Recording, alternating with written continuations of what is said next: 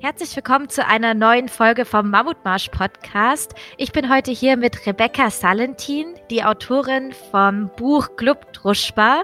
Als 13. Person hat sie den Through-Hike von dem Fernwanderweg von Eisenach bis Budapest geschafft. Das heißt, sie ist diesen Weg einmal komplett am Stück durchgewandert und ist Abenteurerin, Schriftstellerin, hatte lange Zeit auch ein Café, also selbstständige Kaffeebesitzerin, also sehr vielseitig. Ich bin sehr gespannt auf das Gespräch heute und ich freue mich, dass du hier bist.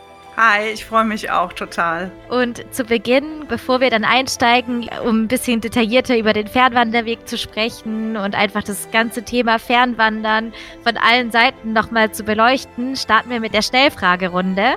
Auf deiner Reise, was war der gefährlichste Moment? Äh, das ist ganz einfach zu beantworten. Ich bin auf einem schmalen Grat eines Bergrückens in, mitten in ein Gewitter geraten, hatte keine Chance abzusteigen. Es gab nur vereinzelte hohe Bäume, also so ziemlich das Gefährlichste, was es geben kann bei Gewitter. Und da hatte ich wirklich Todesangst. Und wie ist es ausgegangen? Also ich habe es überlebt, sonst würde ich nicht hier sitzen. Aber ich habe wirklich, ähm, ich war alleine und es war auch ein, ein, Wegabschnitt, wo ich wusste, hier geht auch wochenlang keiner mehr lang. Also man hätte mich auch nicht gefunden. Und ich habe wirklich geschrien vor Angst.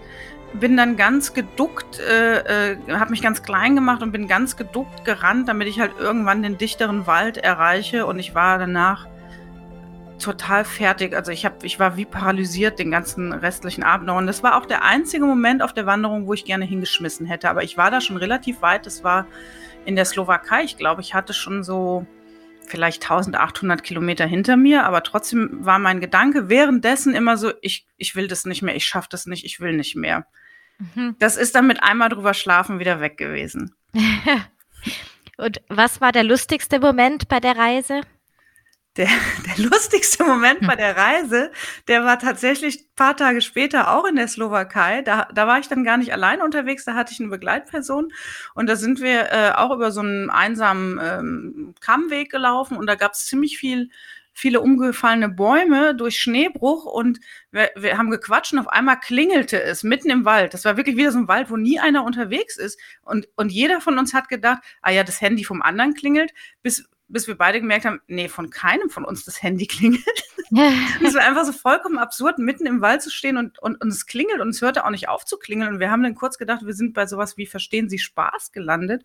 Und tatsächlich lag in einem der umgekrachten Bäume ein Handy, was ein Wanderer äh, der vor uns da vorbeigekommen ist, verloren haben musste. Und es war einfach so ein absurder Moment. Wir sind dann rangegangen und es war ein, äh, ein Mann, der, der ähm, sich Sorgen um seinen Vater machte, der nämlich ganz alleine ähm, auch sehr, sehr viele Kilometer gewandert ist. Und wir haben dann versprochen, den zu finden und wir haben ihn auch gefunden.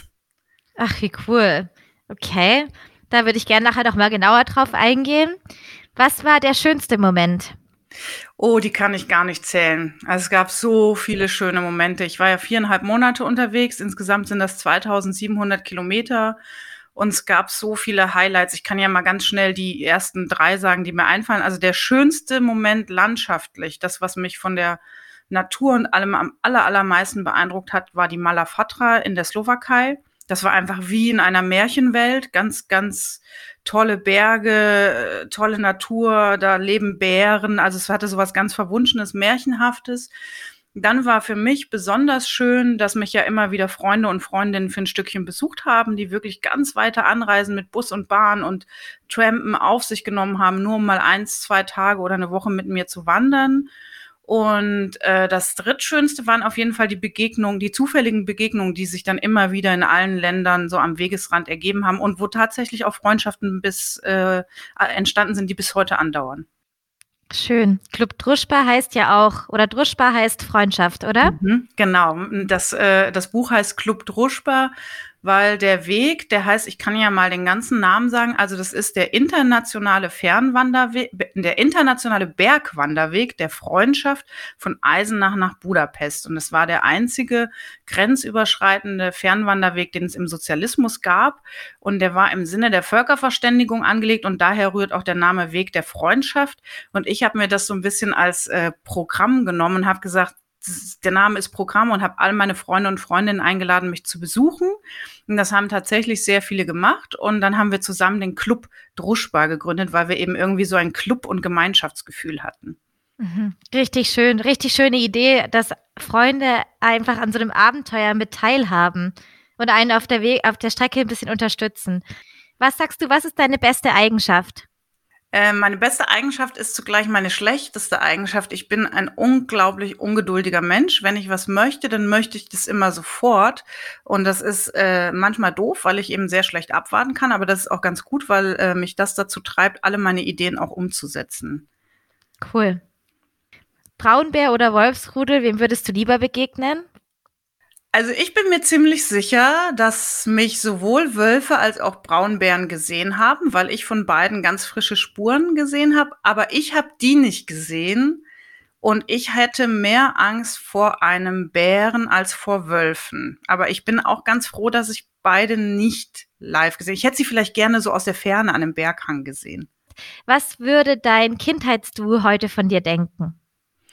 Äh, ich glaube, das wäre ganz beeindruckt, dass ich mich das getraut habe, weil ich bin eigentlich ein sehr ängstlicher Mensch und ich bin auch ganz ängstlich auf diese Tour gegangen. Ich habe wirklich so teilweise bekloppte Ängste wie Angst vor schnellen Fahrgeschäften auf der Kirmes äh, oder vor Sektkorken, wenn die knallen oder vor Schnellkochtöpfen. Aber ich habe vor allen Dingen auch Angst vor Spinnen und zwar so richtig schlimm. Und äh, ich habe auch Angst vor Gewitter. Das hat sich jetzt auch bewahrheitet, dass man davor Angst haben kann. Aber ich habe so, auch so ein paar irrationale Ängste. Und ich hatte auch Angst davor, alleine im Zelt zu schlafen im Wald. Und alle diese Ängste haben mich trotzdem nicht davon abgehalten, loszumarschieren. Und ich glaube, die kleine Rebecca hätte das der Großen nicht zugetraut. Cool. Was hast du als erstes gemacht, als du in Budapest angekommen bist? die Schuhe. Ich bin die ganze Tour mit einem Paar Schuhe gelaufen und ey, die waren so ekelhaft am Ende. Also erstmal, ich, ich hatte am Anfang ziemlich schlimm mit Blasen zu kämpfen und das sogar bis zum tausendsten Kilometer. Da hatte ich immer noch, immer, es sind immer die gleichen Blasen an den Füßen, die wiedergekommen sind. Und ich habe darunter so gelitten, dass ab dem Moment, wo ich die nicht mehr hatte, ich partout nicht mehr die Schuhe wechseln wollte, weil ich so Angst hatte, dass ich sonst wieder Blasen kriege. Also habe ich dieses eine Paar Trailrunner komplett platt gelatscht und in Ungarn äh, die letzten 520 Kilometer führen durch Ungarn. Da hatte ich dann, habe ich die Sohlen sogar schon durchgelaufen gehabt. Da waren Löcher drin und habe mir dann in einem, äh, in einem Supermarkt so billige Plastikeinlegesohlen gekauft und die haben einen unvorstellbar scheußlichen Geruch entwickelt.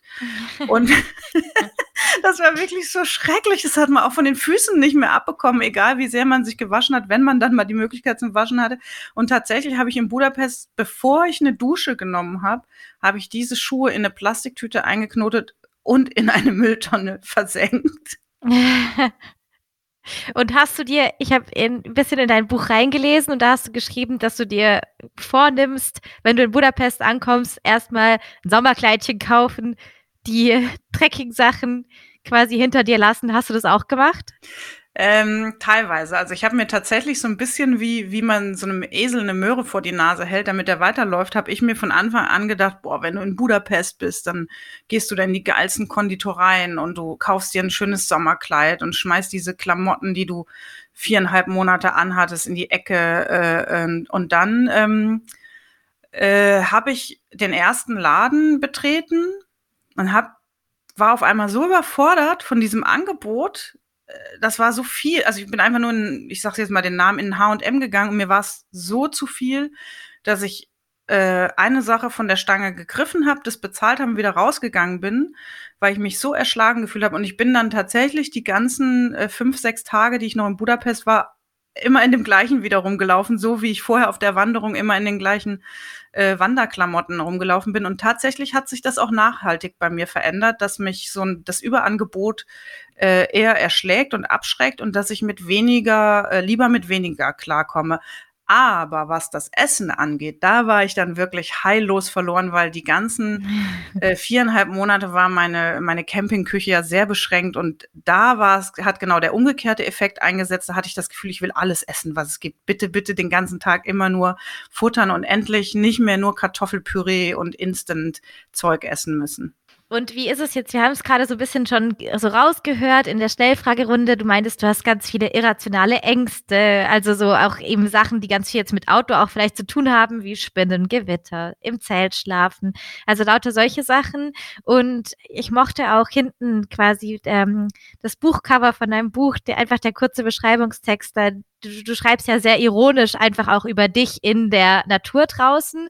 Das heißt, wie bist du überhaupt quasi als vielleicht nicht so typische Outdoor-Abenteurerin erstmal auf diesen, auf diese Idee gekommen, diesen Fernwanderweg zu laufen oder Bergwanderweg? Äh, dazu muss ich ein bisschen ausholen. Also bei mir ist so, ich bin äh, wahnsinnig früh Mutter geworden. Ich habe mein erstes Kind bekommen, als ich selber noch zur Schule gegangen bin. Und das zweite Kind dann, ich hab, bin dann trotzdem weiter zur Schule gegangen und ähm, habe eben, äh, äh, hatte nachts mein Baby, das habe ich morgens zur Tagesmutter gebracht, dann bin ich in die Schule gegangen, habe das Baby wieder abgeholt und habe mein Abitur dann trotzdem gemacht und nach dem Abitur habe ich mein zweites Kind bekommen und ähm, ich bin, war so jung, dass ich immer wusste, wenn ich 40 bin, sind meine Kinder schon erwachsen. Und dann kann mhm. ich noch mal ganz neu durchstarten. Und dann habe ich ähm, irgendwann äh, das Café aufgemacht, von dem du eben schon erzählt hast. Das war ein Saisoncafé. Das hatte immer nur von April bis Oktober auf. Und im Winter habe ich Bücher geschrieben. Und als ich das Café eröffnet habe, habe ich mir schon vorgenommen, ich mache das genau zehn Jahre, weil dann werde ich 40. Und wenn ich 40 werde, weiß ich ja, dass meine Kinder erwachsen sind und ausziehen. Und dann wollte ich einfach äh, freier sein als vorher und nur noch vom Schreiben leben. Das war so ein bisschen meine Vorgeschichte, dass ich immer gedacht habe, okay, äh, 2019, da wirst du 40, da, da machst du mal einen Break im Leben. Und dann bin ich 2016 im Elbsandsteingebirge zufällig über eine äh, Tafel gestolpert, wo eben ein Schaubild dieses Wegs drauf war und wo stand, hier führt der internationale Bergwanderweg von Eisenach nach Budapest vorbei. Und ich war, ich hatte noch nie was von diesem Weg gehört. Und ich war aber sofort davon total gepackt von der Idee, dass man von Eisenach bis Budapest wandern kann. Und irgendwie hat mich das so beeindruckt, dass ich noch in der Sekunde beschlossen habe, und da sind wir wieder bei der berühmten Ungeduld, da habe ich dann gesagt, das mache ich 2019, wenn ich das Café verkauft habe und die Kinder ausgezogen sind. Also ich wusste schon drei Jahre vorher, dass ich das machen werde, obwohl ich auch wusste, dass ich ängstlich bin und dass ich eigentlich Berge überhaupt nicht leiden kann. Ich hasse es nämlich bergauf zu gehen. Das ist für mich wirklich eine absolute Qual. Und dieser, dieses, dieses Wort Bergwanderweg, das habe ich geschafft, drei Jahre lang zu ignorieren, bis der Start kurz bevorstand und mir klar wurde, äh, das führt die ganze Zeit über die osteuropäischen Mittelgebirge und du wirst da jeden Tag bergauf und bergunter laufen müssen. Und dann ähm, habe ich erstmal noch mehr Angst bekommen, weil ich dachte, ich schaffe das vielleicht gar nicht. Also ich bin schon sehr ängstlich losgegangen und sehr vorsichtig und hatte auch schon so dieses, mh, hm, ob du das überhaupt schaffst oder ob du dich hier komplett übernommen hast. Ich hatte auch echt irgendwie so das Bild, dass ich nur maximal 100 Kilometer weit komme und dann breche ich zusammen und muss aufgeben. und dann habe ich mir aber vorgenommen, ich mache das ganz äh, äh, ich, ich mache das wie Beppo, der Straßenkehrer. Ich gehe Schrittchen für Schrittchen und denke auch nie an das große Ganze, weil das hat mich auch einfach so erschlagen. Die Dimension von 2700 Kilometern und 75.000 Höhenmetern, das fand ich so erschlagen, das konnte ich mir einfach gar nicht vorstellen. Und dann habe ich versucht, immer nur in kleinen äh, Schrittchen zu denken. Und das hat tatsächlich sehr, sehr gut äh, funktioniert. Das klingt gut. Äh, wie war das dann als, zwischen 2016 und 2019? War dieses Projekt dann so die ganze Zeit da? So diese, diese Vorstellung, okay, also so, dass du richtig drauf hingearbeitet hast oder war das dann zwischendurch auch das ganze Projekt so eigentlich mal vergessen und irgendwann kam es wieder oder hast du dann schon so aktiv angefangen, auch schon zu planen und so? Ähm, nee, also ich habe mir das tatsächlich fest vorgenommen, habe das auch äh, äh, kundgetan in meinem Bekanntenkreis und äh, die Leute haben darüber nur den Kopf geschüttelt und haben gesagt, das ist so, die meisten haben gesagt, das ist total bescheuert, die Idee. Und naja, wir wollen mal sehen, weil ich bin jetzt auch nicht so eine Sportskanone, ne? Also wenn man mich sieht, dann äh, traut man mir das, glaube ich, schon allein von der Figur nicht zu.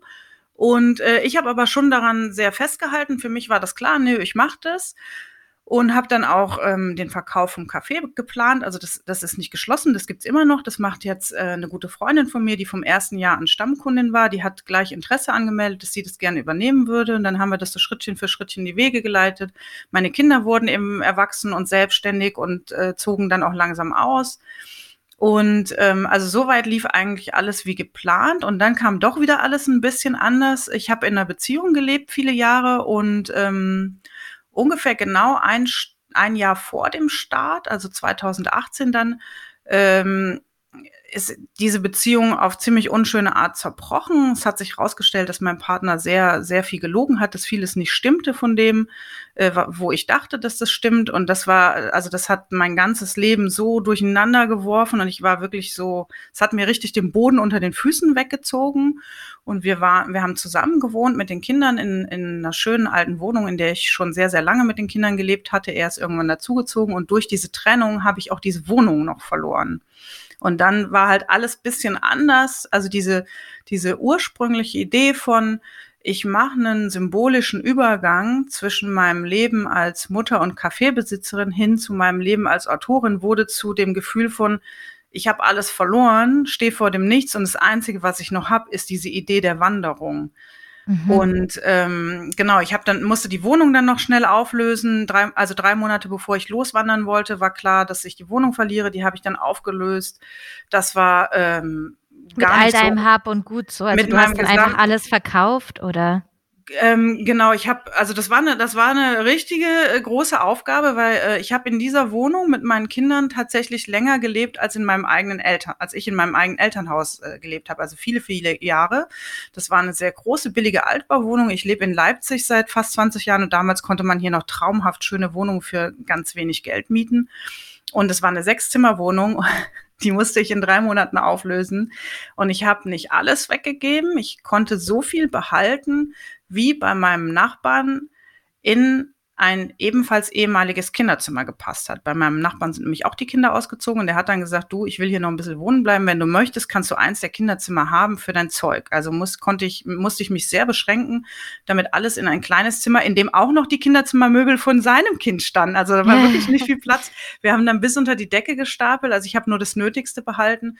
Ansonsten habe ich mich von, von ich würde mal sagen, 75 Prozent äh, meines Hab und Guts getrennt und habe einen Tag äh, vor der Wanderung meinen Schlüssel abgegeben bei der Hausverwaltung und hatte dann wirklich, ich war dann im Grunde obdachlos, ähm, also hatte nur eine, eine Postmeldeadresse bei meinem Nachbarn und hatte dann für die nächsten äh, fünf Monate nur das, was ich im Rucksack und am Leib getragen habe. Und das war schon ein komisches Gefühl, auch so loszulaufen, weil ich hatte nicht dieses Ding, wenn es nicht klappt, steigst du einfach wieder in den Zug und fährst nach Hause, weil ich ja kein Zuhause mehr hatte. Also das war schon, mhm. ich bin jetzt nicht so total fröhlich losgelaufen, wie ich es mir bei der Ursprungsidee vorgestellt hatte.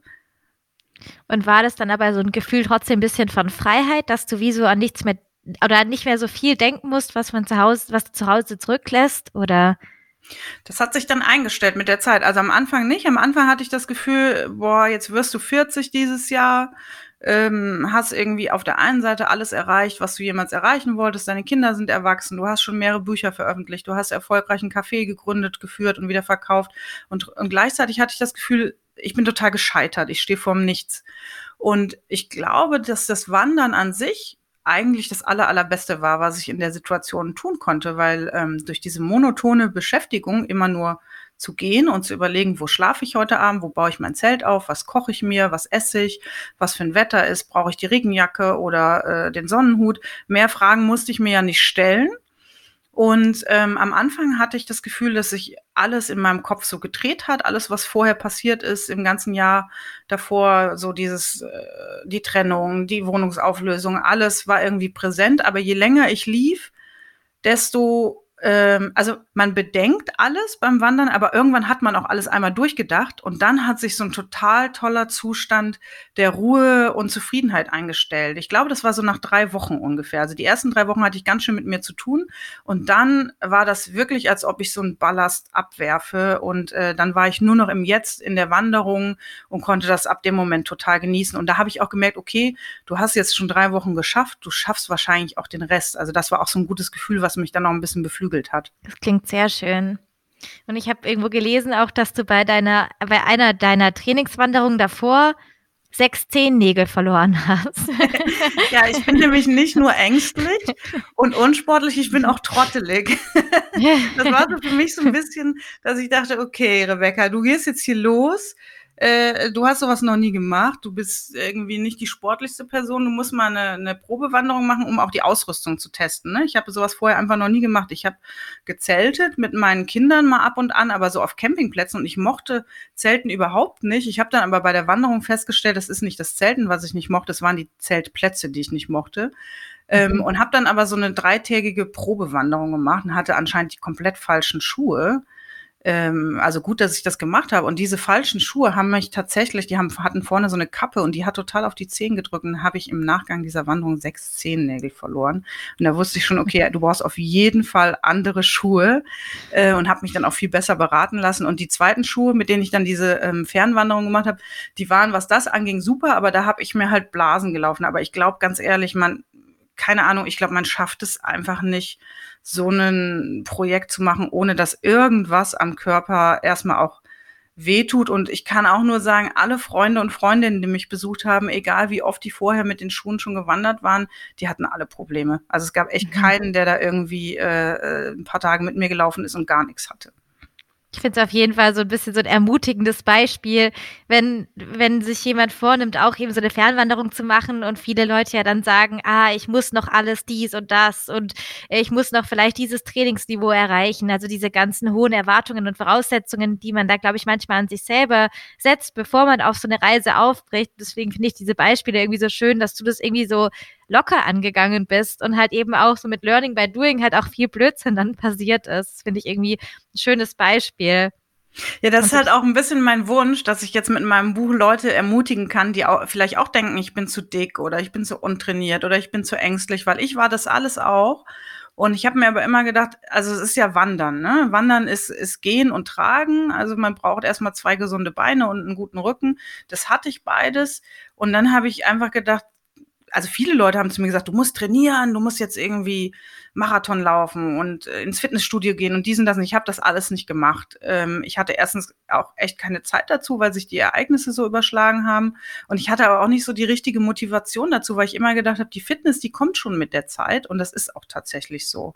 Mhm. Und ich kann auch nur sagen, dass äh, schlankere Leute oder trainiertere Leute nicht unbedingt es leichter hatten, weil ich glaube, das kommt eher darauf an, ob man das vom Kopf durchhält. Dieses täglich wieder losmarschieren bei Wind und Wetter. Und äh, man braucht da einfach vor allen Dingen, glaube ich, einen starken äh, Willen und muss, und das, da ist dann wieder meine Ungeduld, die mir dabei geholfen hat. Ich bin dadurch auch ein bisschen stur. Und ich glaube, ja. das hat mich auch immer weitergetrieben, dass ich äh, äh, allen äh, Widrigkeiten getrotzt habe und gedacht habe, nein, du gehst jetzt einfach immer weiter. Und wenn du nur mal an einem Tag nur fünf oder zehn Kilometer schaffst, dann ist es egal. Hauptsache, ja. du gibst nicht auf, ja. Das heißt, du hast dir selber dann auch so den Druck rausgenommen. Ähm, nee, ich hatte tatsächlich auch mit Druck zu kämpfen. Und zwar habe ich irgendwie abgespeichert, dass man, wenn man so einen sogenannten Through-Hike macht, ähm, 30 Kilometer am Tag schaffen sollte. Und irgendwie habe ich mich an diesen 30 Kilometern täglich auch festgehalten. Und ich bin relativ entspannt los, indem ich mir gesagt habe, am Anfang mache ich das nicht. Am Anfang gehe ich es lieber langsam an aber ich werde mich schon steigern mit der Zeit.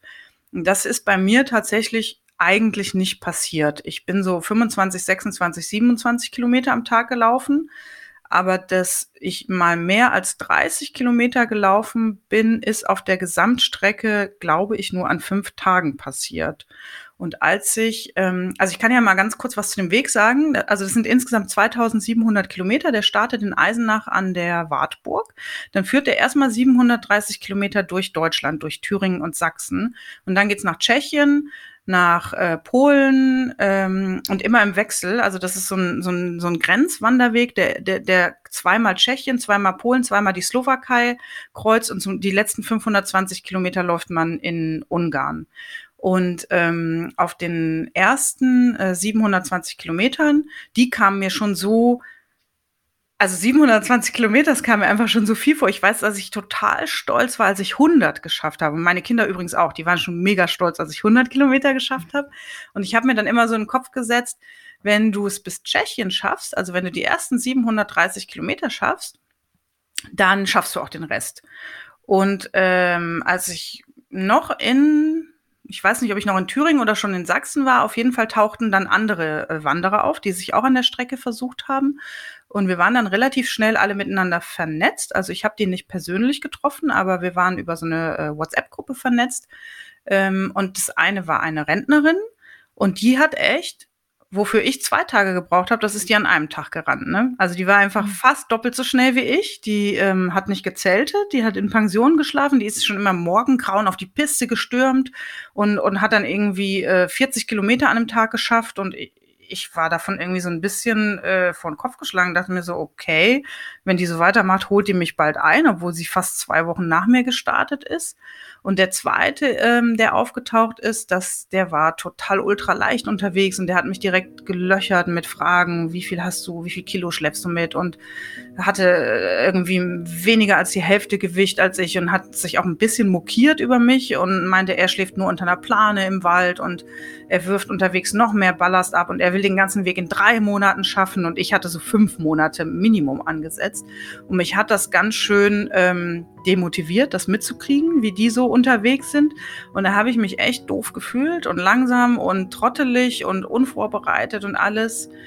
Ähm, und hatte daran ganz schön zu knabbern, aber ich hatte ja meinen Club Druschbar dabei, ähm, wenn die nicht, wenn nicht gerade jemand mit mir gewandert ist, dann waren die auch immer in Form von einer WhatsApp-Gruppe bei mir und die haben mir immer gut zugeredet und haben gesagt, so ein Quatsch, guck mal, wie weit du schon gekommen bist und wie viel du schon geschafft hast. Das hat noch keiner von uns geschafft und man soll sich nur mit sich selber vergleichen und nicht mit anderen. Und da habe ich mir gedacht, ja, okay, das stimmt. Also im Vergleich zu mir selber bin ich ja schon total weit gekommen, habe schon total viel geschafft und äh, habe dann entschlossen, ich mache mich frei von diesem Leistungsdruck. Es ist mir jetzt total egal, ob ich jemals 30 Kilometer am Tag schaffe oder nicht. Es ist mir auch total egal, äh, ob mein Rucksack schwerer ist als der von anderen. Äh, mir ist auch total egal, wie langsam ich die Berge hochkrieche. Hauptsache, ich komme sie überhaupt hoch. Und das war ein ähm, befreiender Moment äh, den Leistungsdruck, Leistungsdruck abzuwerfen. Und tatsächlich hat dieser Ultraleicht-Typ nach nicht mal einer Woche auf ein Trail das Handtuch geschmissen. Der äh, hat dann gesagt, oh nee, ist irgendwie alles doch nicht so doll mit seiner Ausrüstung und konnte auch nicht mehr. Äh, den habe ich also nie getroffen.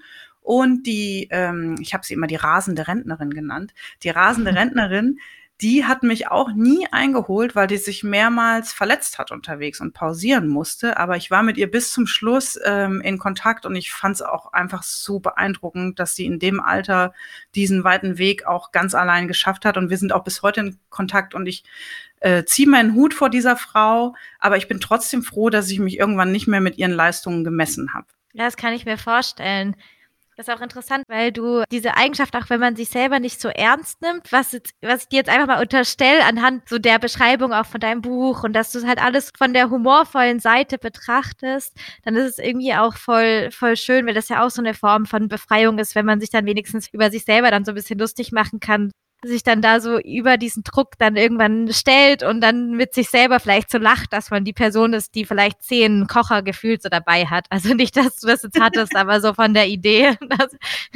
Ja, ich glaube, anders geht das auch nicht. Also ähm, ich habe dann gedacht, ich muss aus meiner Schwäche einfach eine Tugend machen. Okay, ich bin trottelig und ängstlich und äh, nicht die schnellste, aber das ist dann vielleicht auch irgendwie lustig, äh, wenn man das mit ein bisschen Humor betrachtet. Und ähm, als ich dann das Buch geschrieben habe, war mir vor allen Dingen wichtig, dass die Leute was zu lachen haben, weil ich wollte, ich meine, ich hatte echt dieses schwierige Setting, ne? Alles verloren, äh, dann losgehen, das war jetzt irgendwie so ein bisschen schwer auch und ich wollte aber auf keinen Fall, dass Menschen das Buch lesen und denken, puh, das ist aber irgendwie bedrückend. Also mir war es super wichtig, dass die Leute Spaß haben, weil ich bin auch so eine Person, ähm, ich habe jetzt so oder so nicht das leichteste Leben bis jetzt gehabt. Ich bin halt super früh Mutter geworden, hatte schon immer diese Doppelbelastung dann mit Kindern und Schule und später Kindern und Arbeit. Aber ich habe mir irgendwann im Leben, ich glaube so mit 18, habe ich mir gedacht, du, dein Leben ist bis jetzt schon nicht so einfach verlaufen, aber jetzt, äh, ich wollte einfach nicht mehr das Gefühl haben, Opfer meines Schicksals zu sein und habe dann beschlossen, da werde ich lieber Täterin meines Glücks und versuche seitdem immer alles mit, äh, mit Humor äh, zu betrachten. Und so komme ich eigentlich auch echt ganz gut durchs Leben. Mhm. Klingt schön. Und wie ist es dann eigentlich gewesen, wenn wir jetzt auch mal zurückgehen Richtung so Anfang von deiner Zeit? Wann oder wie bist du dann deinen Ängsten da so richtig begegnet? Mhm, also es ging, ähm, ich hatte tatsächlich am aller, allermeisten Angst davor, alleine, also vor diesem Zelten allein im Wald. Ähm, Ich glaube, das ist gar nicht so selten, diese Angst, weil wenn man, wenn, wenn ich äh, mit Leuten spreche, dann ist es auch immer das Erste, wo alle sagen, öh, hast du wirklich alleine mit deinem Zelt da im Wald und wenn dann Tiere kommen und das war auch so ein bisschen meine Angst. Und dann, naja, also ich finde immer so eine Angst, die kann man schon sehen und akzeptieren, aber die sollte einen nicht davon abbringen, Dinge zu tun, die man gerne tun möchte. Und ich hatte tatsächlich am Anfang wahnsinnig Angst, als ich dann da die erste Nacht mein Zelt aufgeschlagen habe und es war auf dem, ähm, auf dem Rennsteig, die ersten Kilometer vom, vom EB, so heißt der Weg ja kurz, führen über einen Rennsteig. Das ist jetzt noch nicht die totale Wildnis oder so, ne? Aber trotzdem war das so, äh, wenn du jetzt hier nachts liegst, dann kommen irgendwelche Wildschweine oder Hirsche oder was weiß ich, was ich mir vorgestellt habe.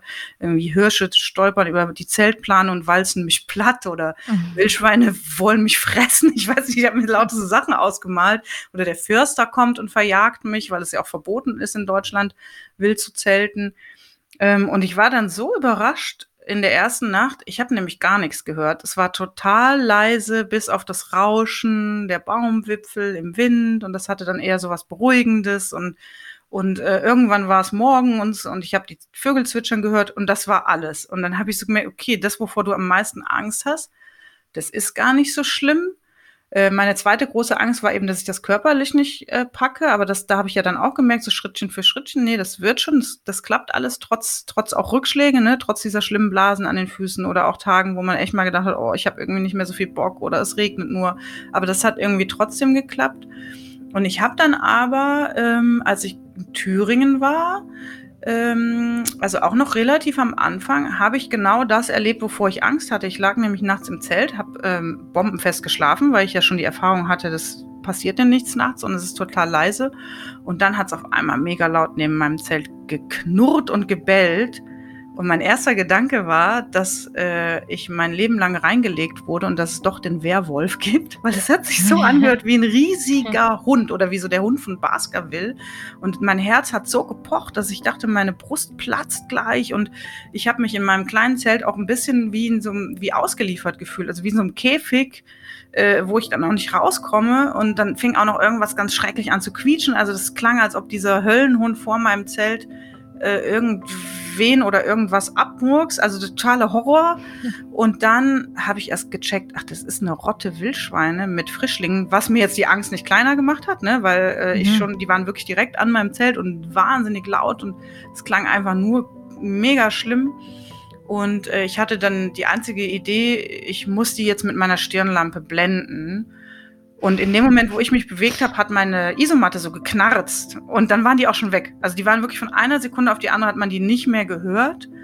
Und, es, und dann war das so, ich habe mich dann die ganze Nacht an meine Lampe festgeklammert, falls die wiederkommen, hatte immer noch Angst. Und am Morgen habe ich mich aber irgendwie total gut gefühlt, weil ich so das Gefühl hatte, okay, ist genau das passiert, wovor du am aller, allermeisten Angst hattest. Und es war auch schrecklich, aber du lebst immer noch und du gehst jetzt einfach weiter und alles ist gut.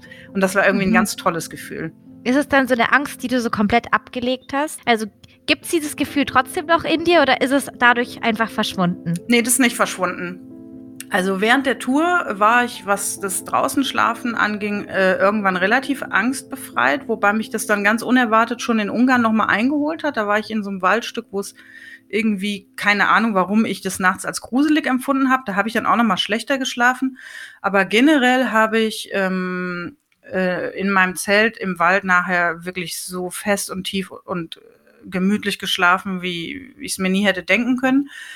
Aber wenn ich jetzt starte auf kleinere Touren, das mache ich ab und zu, ist es immer wieder am Anfang eine Überwindung. Also diese Angst verschwindet nicht komplett, oder zumindest bei mir ist es nicht passiert, aber ich weiß ja, dass, ähm, dass mir nichts passiert und dass es weggeht. Und das ist dann doch schon irgendwie in der Angst selber wieder beruhigend. Aber komplett frei bin ich davon auf keinen Fall. Ja, ja, vielleicht auch immer, wenn, wenn man wieder hier ist, ist, bist du wahrscheinlich auch in deinem Zuhause, schläfst halt drinnen, hast das Dach über dem Kopf und es ist so dieses gemütliche Ding und dann ist man, irgendwie fühlt man sich ja schon so im begrenzten Raum oft sehr sicher und dann ist man da wieder in der Wildnis mit dem Zelt alleine und kann ich mir auch vorstellen, dass es einfach ist ja immer wieder was Neues zu dem, was wir sonst im Alltag immer erleben, auch wenn man es dann schon mal erlebt hat. Ja, auf jeden Fall. Und ähm, man ist ja bei so einer Fernwanderung auch äh, wirklich der Natur so mit all ihren Gewalten komplett ausgesetzt. Ne? Wenn's, ich hatte das oft, dass es tagelang ganz stark geregnet hat äh, oder dass eben Gewitter gekommen sind. Das ist mir relativ oft passiert. Ich habe sogar Schnee gehabt. Ja, ich bin mh, hm, im April losgelaufen bei allerschönstem Sonnenschein und drei Wochen später bin ich morgens aus dem Zelt gekrochen und es lag Zentimeter hoher Schnee und so. Und man, man äh, kann sich dem ja nicht entziehen, es sei denn, man würde die Wanderung unterbrechen und in eine Pension gehen oder sowas. Das habe ich so ungefähr einmal die Woche gemacht zum Wäschewaschen. Aber ansonsten ist man halt wirklich von früh bis spät der Natur toto komplett ausgesetzt. Und das ist, äh, das ist schon eine Grenzerfahrung, aber es ist auch eine unglaublich, für, also ich finde, dass es für Körper und Geist total äh, gut ist, weil ich habe mich so stressfrei wie nie zuvor gefühlt während der Wanderung. Und ich finde es auch ein bisschen erschreckend, wenn man dann wiederkommt von so einem langen Trip und man hat so dieses wahnsinnig gute Gefühl und ist auch so selbstbewusst, weil man das geschafft hat und man ist so mit sich im Reinen, weil man äh, in der Natur war und dann kommt man zurück in den Alltag und es geht relativ schnell, dass man das alles wieder verliert und das, mhm. das ist schon ein bisschen erschreckend und ähm, aber es geht auch schnell, dass man das wieder umswitchen kann. Wenn ich jetzt kleine Touren mache, es dauert nur eine Stunde und wenn ich dann diesen wahnsinnig tollen Geruch nach Tannennadeln und Holz und Harz im Wald rieche, dann bin ich sofort wieder komplett bei mir und kann den Alltagsstress auch sofort äh, ausblenden. Also es ist so, als ob sich das irgendwie auch bei mir abgespeichert hat, wie gut es äh, für mich ist. Mhm.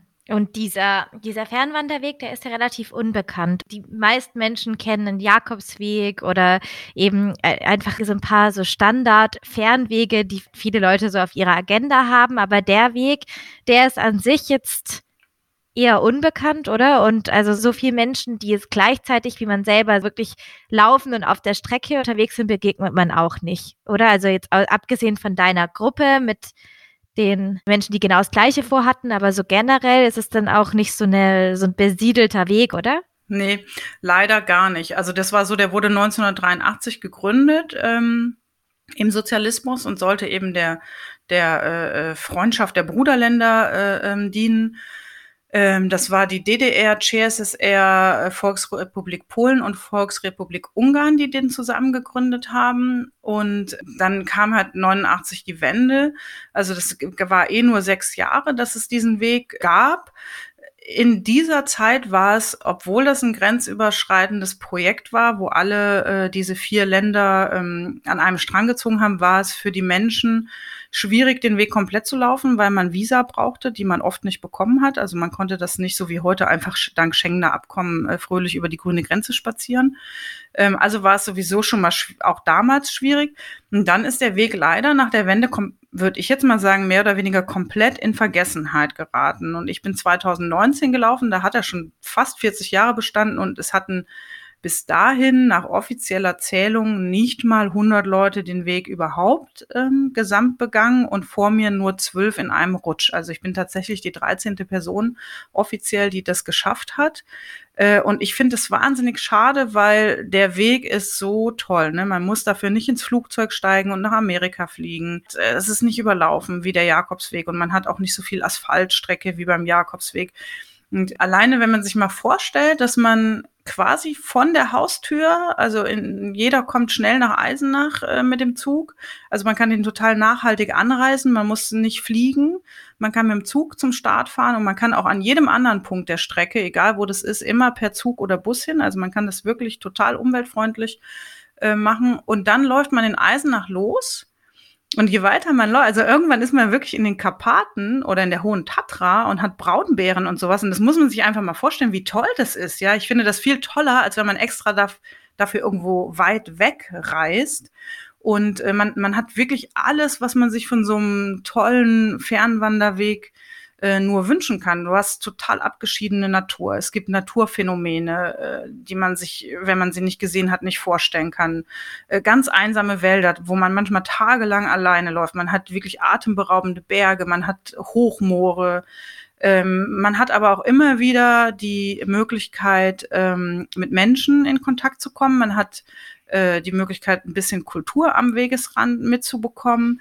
Dadurch, dass es ein äh, Weg immer nahe, nahe der Ländergrenzen ist, sieht man die Historie aller Länder, man sieht diese Grenzverschiebungen, welche Orte hatten mal äh, andere Namen, deutsche Namen, wo, wo wurden Volksgruppen vertrieben. Äh, es gibt ganze leergefegte Täler, die, ähm, die während des Zweiten Weltkrieges oder danach, wo die ganzen Menschen vertrieben wurden. Da findet man nur noch Ruinen, die im hüfthohen Gras sind. Man findet so, so sogenannte Lost Places und ähm, man, man hat so eine ganz, äh, je weiter man läuft, kommt man in eine viel ursprüngliche Lebensart noch, wo ganz abgeschiedene Dörfer sind, wo das Wasser noch aus dem Brunnen geschöpft wird. Man begegnet öfter Hirten, die mit ihren Herden über die Hochalmen ziehen und ähm, dann kommen irgendwann die, die Zwiebelturmkirchen und diese orthodoxen Bauweisen und so. Und das, das alles kann man sich von zu Hause aus erlaufen. Und das finde mhm. ich einfach so toll und so unvorstellbar, dass ich für diesen Weg wirklich auch gerne eine Lanze brechen möchte und auch für diese Ursprungsidee der Völkerverständigung. Ich finde, das ist einfach eine ganz, ganz tolle Idee, dass man sagt, hier, wir machen einen Wanderweg ähm, für alle Leute, äh, die, die gerne irgendwie äh, Natur haben und aber auch gerne Menschen kennenlernen wollen und andere Menschen kennenlernen wollen. Und wenn man seine Schüchternheit ablegt und auch einfach auf die Leute zugeht, dann erfährt man einfach die tollsten Begegnungen. Also ich habe äh, ein paar Mal ähm, auch einfach in Notsituationen wildfremde Menschen angequatscht um Hilfe und mir wurde immer so wahnsinnig toll geholfen und ich habe so nette Menschen kennengelernt, auch ohne dass ich äh, gerade in Ungarn die Sprache gesprochen habe. Also Ungarisch hat sich mir überhaupt nicht er erschlossen. Es ist eine ganz schwierige Sprache für mich. Ähm, und die konnten oft kein Englisch, aber sobald ich da in ein Dorf kam, äh, haben mich alte Leute, junge Leute angesprochen und wollten mir helfen, auch wenn ich keine Hilfe gebraucht habe. Aber da war irgendwie immer jemand da, der gesagt hat, hey, schön, dass du zu uns kommst, was machst du hier? Ähm, können wir dir irgendwie helfen? Und das das finde ich war einfach ein ganz, ganz äh, tolles Erlebnis, wo ich denke, das sollten noch viel mehr Leute äh, äh nutzen. Und ähm, als ich den Weg gewandert bin, haben es vier Leute probiert, 2019. Zwei davon haben es geschafft, beziehungsweise eigentlich ähm, hat die Rentnerin, von der ich gesprochen habe, hat es eigentlich auch geschafft. Die hat halt die letzten, ich glaube, die letzten zehn Etappen oder so fehlten bei ihr. Aber für mich ist das trotzdem geschafft. Äh, genau, also dann haben es drei, von den Vieren haben es drei geschafft und ähm, Jetzt erle erlebt der Weg aber so ein kleines äh, Revival, glaube ich, und das ist auch, äh, äh find, finde ich auch toll. Äh, es gibt Wanderführer, die den Weg in sieben größere Abschnitte einteilen. Ich habe die damals alle nur noch antiquarisch bekommen, aber ich habe gehört, die sind jetzt auch wieder neu aufgelegt. Also da entsteht gerade cool. ein bisschen eine neue Bewegung. Also für alle, die sich interessieren, äh, da gibt es eine Website, ich glaube, die heißt einfach eisenach-budapest.de, da findet man die Infos und ich kann das jedem nur ans Herz legen und man muss ja auch nicht den Weg in einem Stück laufen, man kann ja auch sagen, ich schaue mir erstmal nur ein paar Etappen an oder so. Ja, und es gibt ja trotzdem auch diese ganze Logistik dahinter, oder? Diese äh, Wander, also diese Wegesrand-Logistik sozusagen, so da, mit Herbergen, mit, mit Unterkünften und solche Sachen. Mhm. Also man kann den Weg auch komplett ohne Zelt laufen. Man muss kein Zelt mitnehmen. Äh, in diesen Wanderführern, von denen ich gerade erzählt habe, äh, sind die ähm, Etappen so ausgelegt, dass man jeden Abend in einer Pension oder einer Berghütte oder einem Dorf ankommt. Ich glaube, es gibt aber zwei, drei Abschnitte, die man dann komplett auslassen muss, nämlich die, wo wirklich tagelang nichts kommt. Äh, da muss man dann wahrscheinlich mit dem Bus überspringen, ähm, aber das ist äh, äh, gerechnet auf die 2700 Kilometer ist das äh, nicht viel. Ne? Also man kann die Strecke machen, auch ohne Zelt. Für mich hätte das mehr Stress bedeutet, weil ich dann gewusst hätte, ich muss jeden Abend an einem bestimmten Ort sein. Ich fand es besser, ja. einfach sagen zu können, jetzt kann ich nicht mehr oder hier gefällt's mir, hier schlage ich mein Zelt auf. Es gibt auch noch die äh, die Gesellschaft äh, aus DDR-Zeiten, die diesen Weg äh, immer noch so ein bisschen pflegen und die verschicken auch noch die Original-DDR-Stempelhefte mit dem Original äh, sozialistischen Wanderreglement, wo dann drin steht, wie viel äh, Etappen man pro Land irgendwie laufen muss, um sich irgendwelche Abzeichen zu verdienen. Und dann muss man Stempel überall kann man sammeln. Ich habe das nicht gemacht. Äh, mir war das irgendwie nichts, wobei ich jetzt tatsächlich im Nachhinein manchmal traurig bin, dass ich nicht die Stempel gesammelt habe, weil es irgendwie wahrscheinlich schön ist, wenn man so ein Heftchen hat, äh, wo man dann nochmal reingucken kann und auch anhand der Stempel so ein bisschen nachvollziehen kann, wann man wo war. Ja, ja. genau. Und wie war es dann unterwegs? Weil ich finde diese, ich würde gerne noch mal auch mehr auf das mit deinen Freunden eingehen, dass du dir dann überlegt hast, dass dich Freunde auf der Strecke besuchen. So, das finde ich einfach richtig schön. Und wer kam da so vorbei und was haben die so für Geschichten mitgebracht? Also das war so, ich wollte eigentlich mit meinem Partner starten. ähm, ich hatte so diesen Plan, äh, du gehst mit ihm zusammen los. Er hätte niemals den ganzen Weg mitgehen können. Das wollte er auch nicht. Das war schon meine Idee alleine. Aber ich hatte ja so Angst davor, allein im Zelt zu sein. Und dann hatte ich so die Idee, wenn der jetzt die ersten Tage mitkommt, dann hast du nicht mehr so viel Angst, wenn der dann nach einer Woche wieder abreist. Und das äh, war ja dann klar, dass das nicht klappt. Und dann habe ich mir gedacht, naja, ich bin doch nicht bescheuert. Und nur weil wir uns jetzt getrennt haben, äh, äh, werfe ich doch nicht diesen Wanderplan ähm, auf den Müll. Und äh, habe dann wirklich gedacht, ach, Weg der Freundschaft, ja, warum lade ich eigentlich nicht meine Freunde und Freundinnen ein? Und ähm, habe dann irgendwie so allen das erzählt und, und ich habe am Anfang noch gedacht, das sagt eh keiner ja, aber da haben sich dann total viele gemeldet, auch Leute, mit denen ich gar nicht so eng befreundet bin, zum Beispiel aus dem Literaturbetrieb oder so, die gesagt haben, ach, das klingt super, ich möchte auch ein Stück mit. Und ähm, ich war dann so beeindruckt davon, wie viele Menschen sich äh, äh, gemeldet haben äh, und, und aus den unterschiedlichsten Lebensabschnitten. Da war zum Beispiel auch eine meiner ältesten Schulfreundinnen dabei, die hat dann gesagt, du, das klingt so mega gut, ich würde total gerne mitkommen, aber du weißt ja, ich habe ein vierjähriges Kind wie, wie stehst du denn dazu? Und ich habe gesagt, das ist doch super, dann komm, komm doch mit deinem Mann und deinem Kind und es stört mich überhaupt nicht. Und wenn wir in der Zeit nicht viel an Kilometern schaffen, total egal, es wird bestimmt total nett. Und genau so war es auch. Die sind dann bis in die, ähm, bis nach Zakopane in die polnische Tatra gekommen. Und dann sind wir eine Woche mit dem kleinen Kerl, mit dem Vierjährigen gewandert. Und das war so toll. Ja, natürlich kann man dann nicht ja, man darf sich dann nicht irgendwelche Tagesleistungen festlegen, aber man sieht dann die Welt in der Zeit auch durch die Augen eines Vierjährigen. Also da werden auf einmal Dinge interessant, die einem vielleicht so gar nicht aufgefallen wären, wie ganz viele Frösche in der Pfütze oder Burgen oder wir hatten dann auch das Glück, dass wir genau in der Zeit eine frische Bärenspur auf dem Weg gefunden haben. und, so. und dann, für ihn war das natürlich so das Gefühl, wow, wir machen hier echt ein Abenteuer und wir haben auch mit dem kleinen Kerl äh, ähm, wild gecampt. Das hat alles wunderbar geklappt. Also auch das geht, wenn man sich nicht irgendwie am Leistungsdruck mal wieder festhält.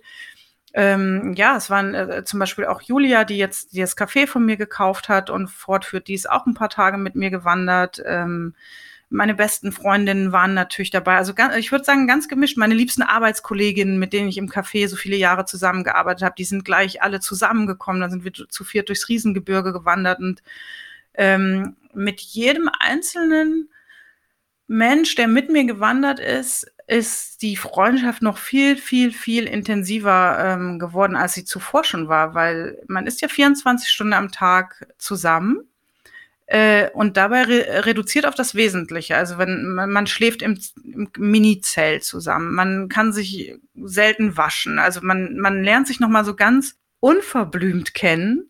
Und dann geht man den ganzen Tag und äh, hat eben wirklich auch wieder nur diese Themen wann essen wir, wann machen wir eine Pause, wo bauen wir das Zelt auf. Und ansonsten hat man Zeit für sich. Und wir haben, ich habe mit jedem, der mich besucht hat, so intensiv gesprochen wie nie zuvor. Also es war, wir sind, das war einfach so toll, sich so auszutauschen und so zusammenzurücken. Und die Freundschaften haben sich definitiv auch nochmal ganz, ganz stark äh, intensiviert durch diese äh, Zeit. Und ich, ich war auch einfach so beeindruckt, bis wo äh, äh, manche von denen angereist sind, ja, um wirklich nur ähm, ein paar Tage und ma oder maximal eine Woche mit mir zu laufen. Das war einfach so ein tolles Gefühl.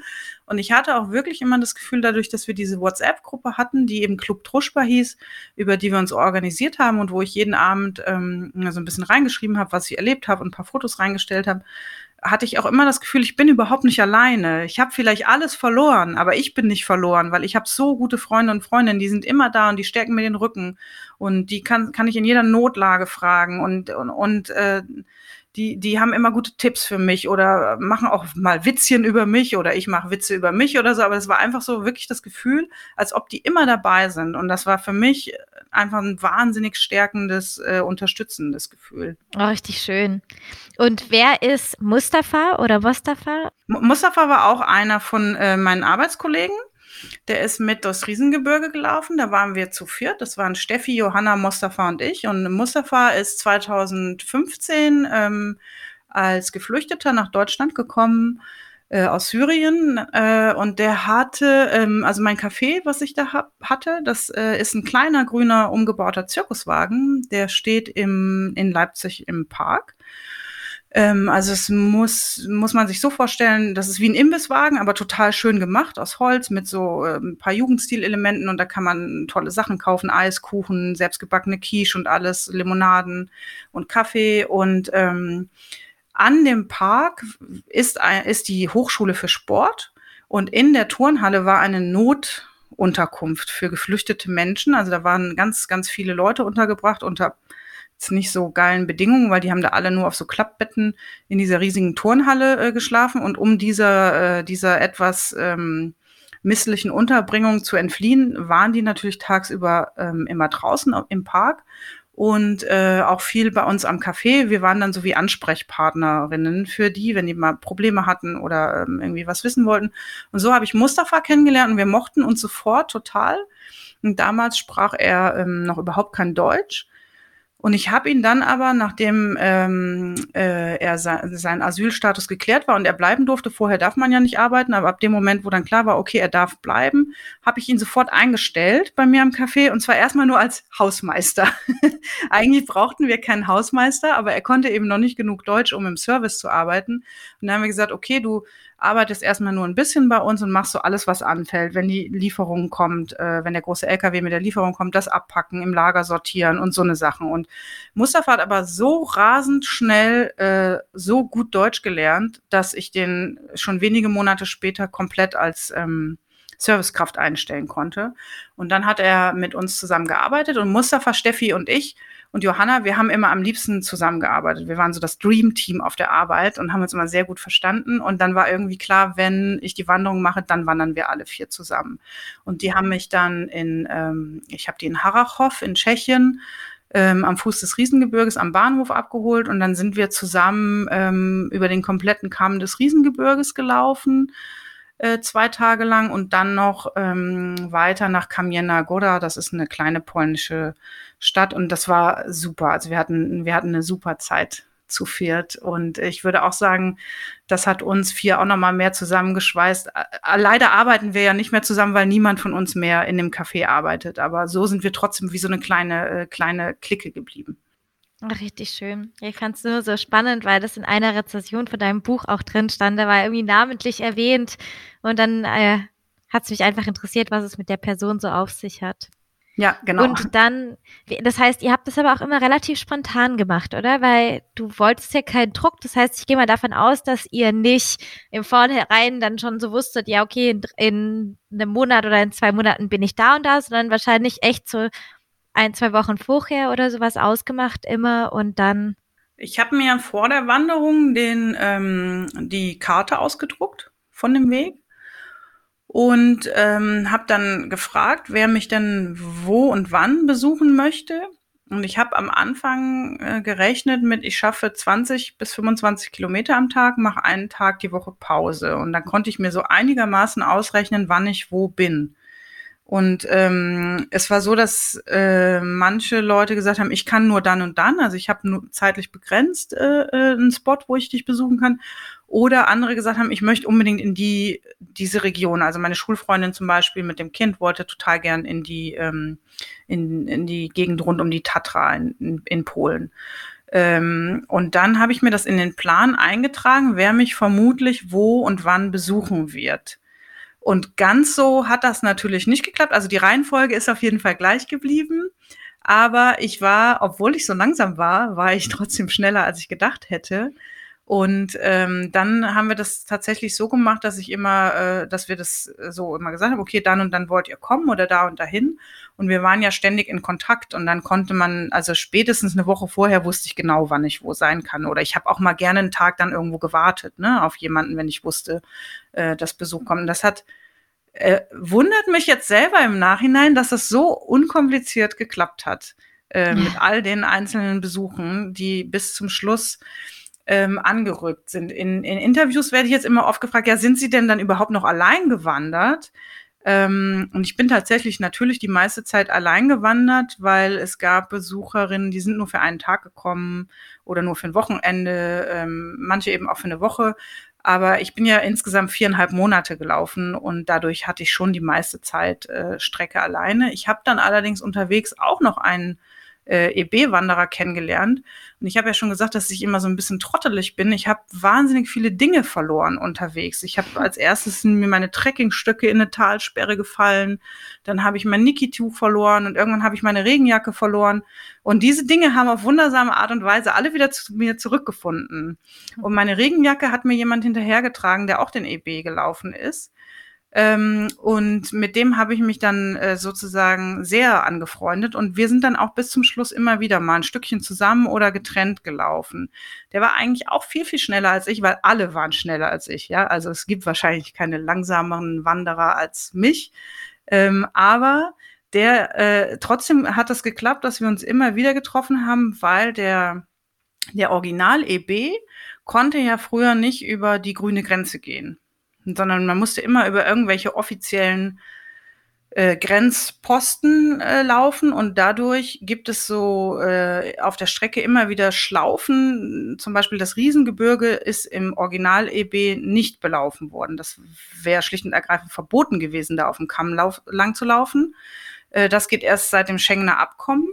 Und deswegen musste man damals eine, äh, ich glaube, 70 Kilometer Schlaufe rund ums Riesengebirge laufen. Und ich hatte da aber keine Lust drauf, äh, diese super tollen äh, Landschaften. Das nächste Mal ist das bei der Tatra so. Die Tatra durfte man damals auch nicht durchwandern, sondern musste sie umwandern so macht der EB immer große Schlaufen um diese Gebiete und ich habe dann immer gesagt, nee, ich laufe da durch, weil wann komme ich noch mal irgendwie in die Tatra und wenn ich die schon vor der Nase habe, will ich da auch durchlaufen.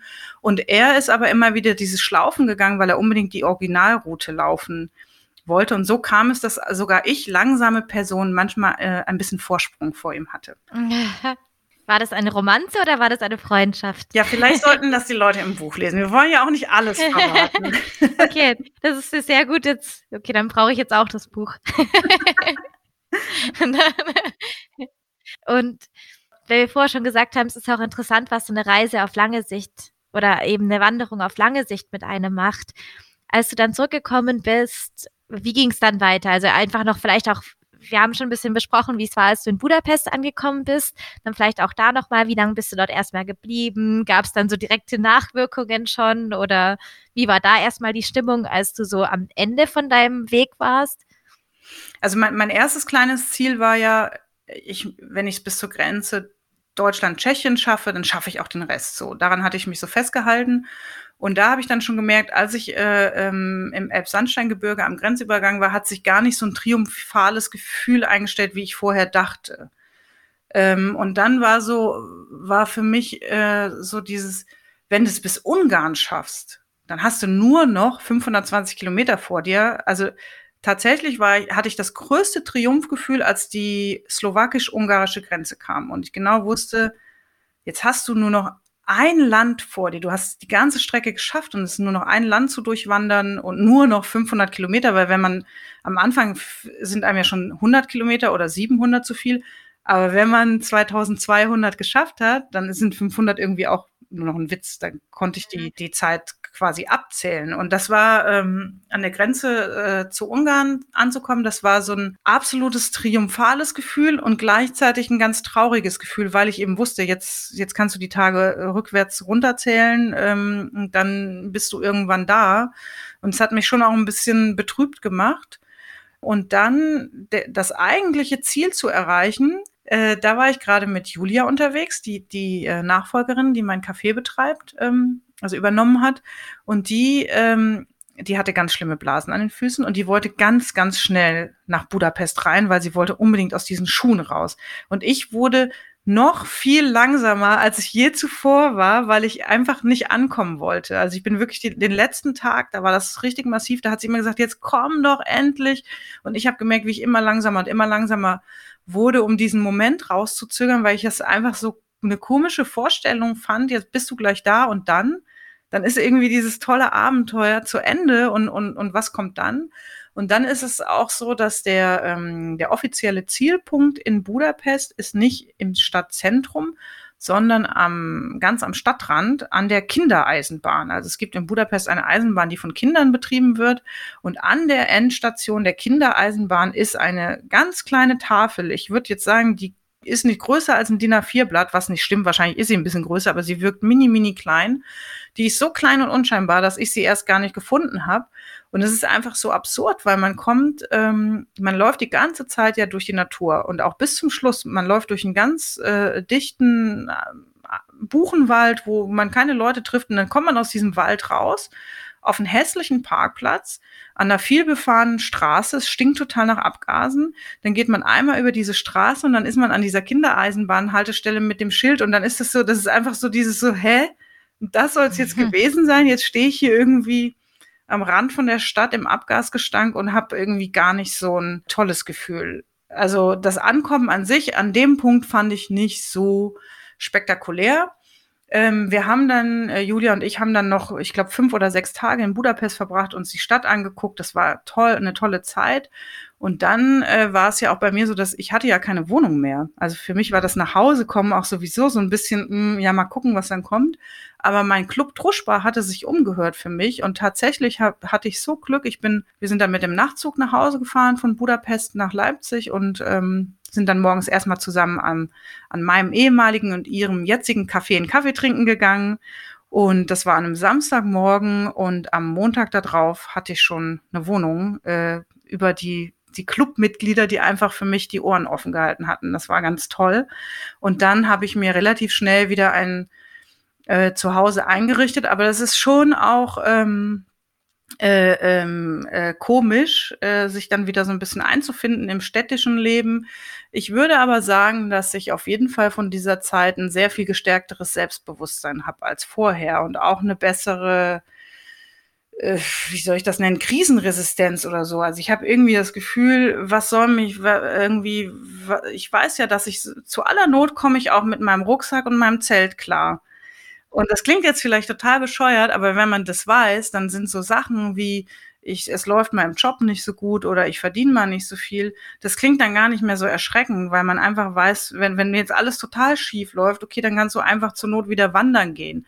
Äh, natürlich kann man davon nicht überleben oder so, ne? Aber so diese Existenzängste, die man sonst so mit sich trägt, die sind bei mir auf jeden Fall viel, viel, viel äh, kleiner geworden. Und ich habe einfach das Gefühl, ich kann Situationen, wie sie kommen, ich kriege die schon irgendwie gemanagt. Es wird schon irgendwie äh, gut gehen. Also ich habe so eine größere Ruhe, was, was ähm, Stresssituationen angeht als vorher. Ja, und was so super witzig ist, oder was ich persönlich total lustig finde, also ich bin ja immer noch eine Person, die nicht äh, auf den ersten Blick überhaupt nicht sportlich aussieht, aber irgendwie halten mich die Leute jetzt für super sportlich. Wenn ich zum Beispiel mit meinem Rucksack einkaufen gehe und ich treffe irgendjemand, dann sagen, dann werde ich immer gefragt, ah, trainierst du schon wieder für die nächste Tour?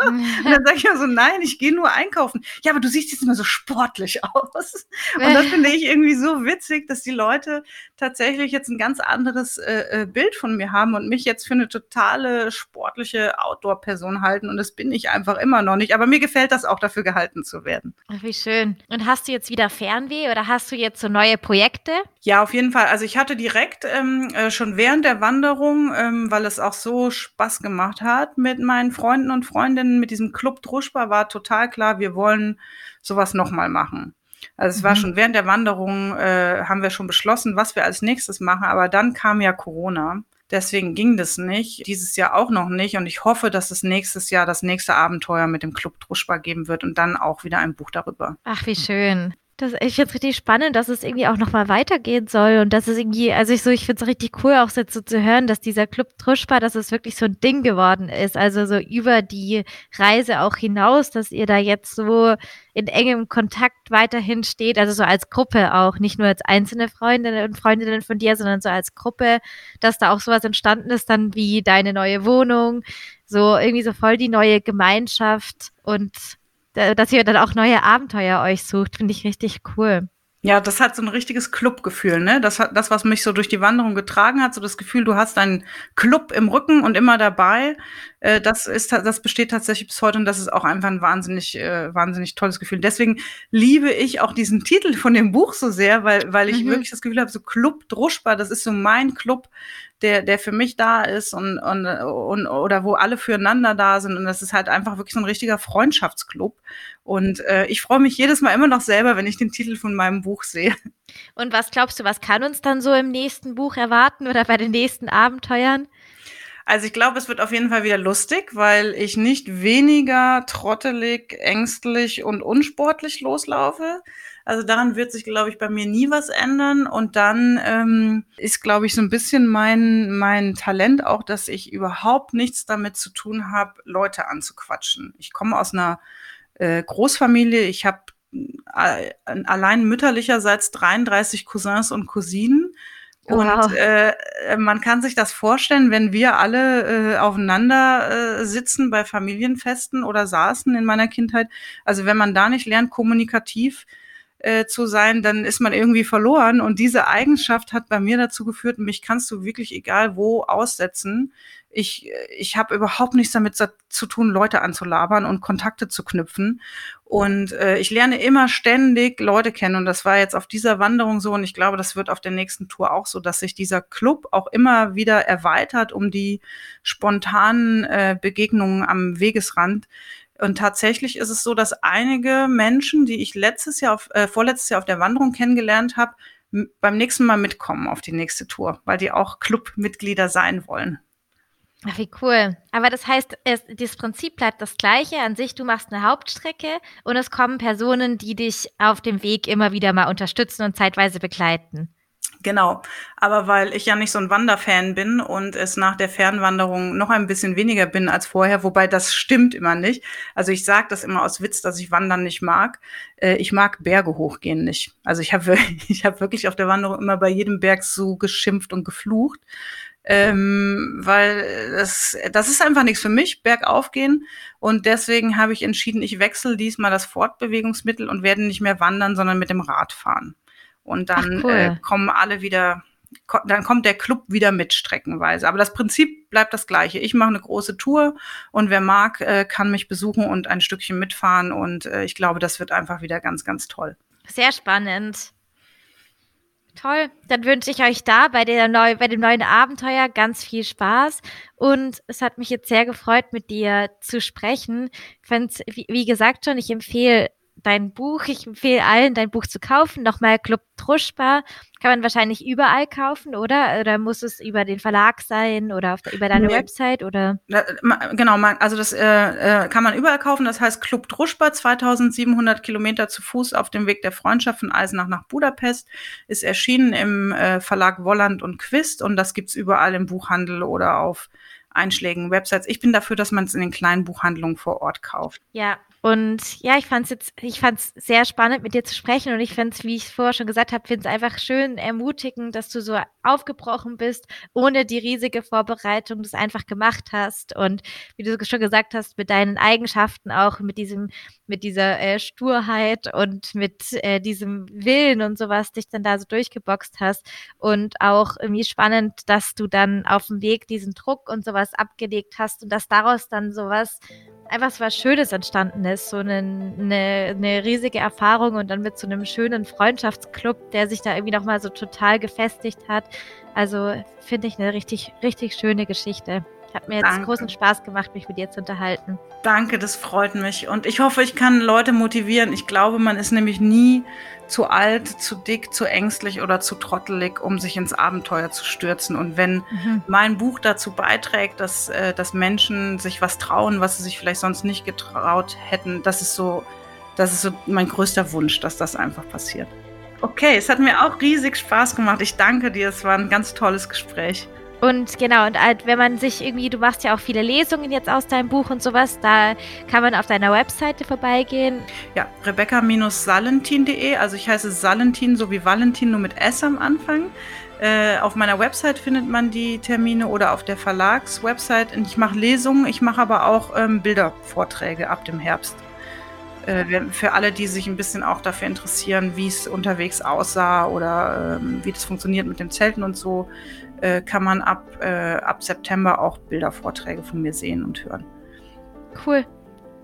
Und vielleicht hören wir uns ja irgendwann wieder, wenn es dann Club Truschbar Nummer 2 gibt. Und dann sind wir gespannt, was das zweite Abenteuer so gebracht hat.